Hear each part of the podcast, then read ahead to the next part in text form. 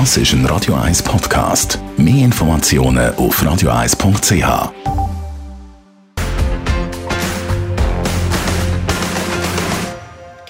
In Vino Veritas mit dem Radio 1 wie expert Carsten Fuß. Ja, heute da geht es um die Form vom Weinglas oder um die verschiedenen Grössen von Rotwein und Weißweingläser. Carsten Fuß. Man hört immer, wenn man jetzt nicht ein mega Wein-Experte ist, dass es extrem wichtig ist, aus was für einem Glas dass man den Wein trinkt. Stimmt mhm. das? Das stimmt absolut. Also gibt es vielleicht das ganz nettes Beispiel aus dem Tessin.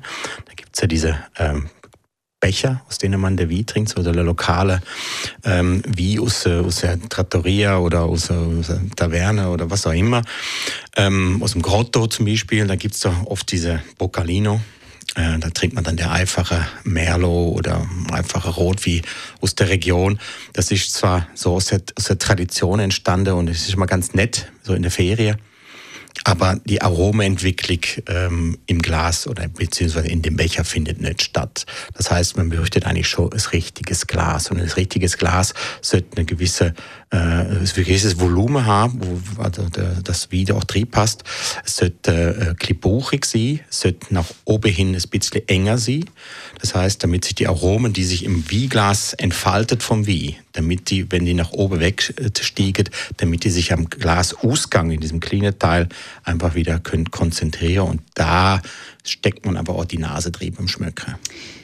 Braucht dann so ein Weinglas auch einen Stil? Ja, das ist ja, das ist ja die berühmte Stilfrage.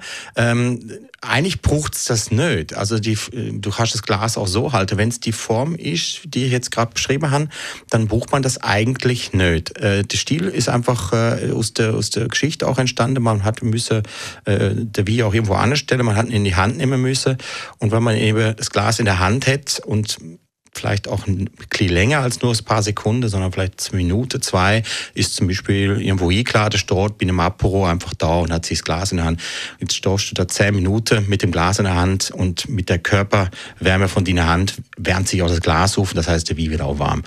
Und das ist so die berühmte Stilfolge. Und ob man jetzt äh, das Glas unten am Stiel hebt und der Zeigefinger so leicht abspreizt, weiß nicht, ob das muss sie, aber es ist äh, schon ähm, das ist schon eigentlich das Wichtigste. Also die Form vom Glas, vor allen Dingen das, äh, der größere ähm, Kelch, also Burgunderkelch zum Beispiel oder ein Bordeaux-Glas, die sind sehr bauchig. Da kann sich der wie im Glas entfalten, geruchstechnisch.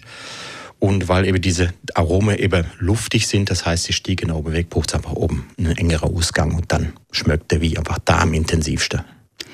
Muss in dem Fall Weißwein weniger Platz hat, um sich entfalten, weil die Weissweingläser sind ja kleiner als Rotweingläser. Ja, das könnte man so meinen, aber es gibt viele Weisswein, äh, die brauchen auch Luft, also zum Beispiel Weisse Bordeaux oder der, mein Lieblingswein im Moment der, der Weisse Jura aus, aus, aus Frankreich, aber auch ein Burgunder, das sind alles wie, die brauchen auch Luft.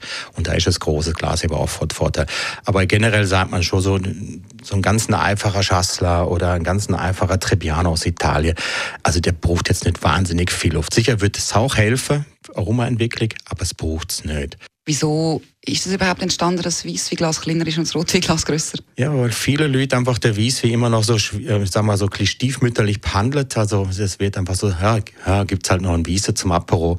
Ähm, aber Weisswein kann genauso komplex sein wie ein Rotwein. Oder? Und deswegen ähm, ist das halt so. Das hat sich so einbürgert. Aber inzwischen gibt es Weisse Burgundergläser sind genauso äh, teuer wie jetzt Bordeaux-Gläser im Bereich Rotwein. Also das ist eigentlich aus der Geschichte entstanden. Ja, alle diese Infos können Sie natürlich wie immer auch nochmal nachlesen als Podcast auf radio1.ch und ich würde schon mal jetzt sagen zum Wohl. In Vino Veritas mit dem Radio 1 wie expert Carsten Fuß.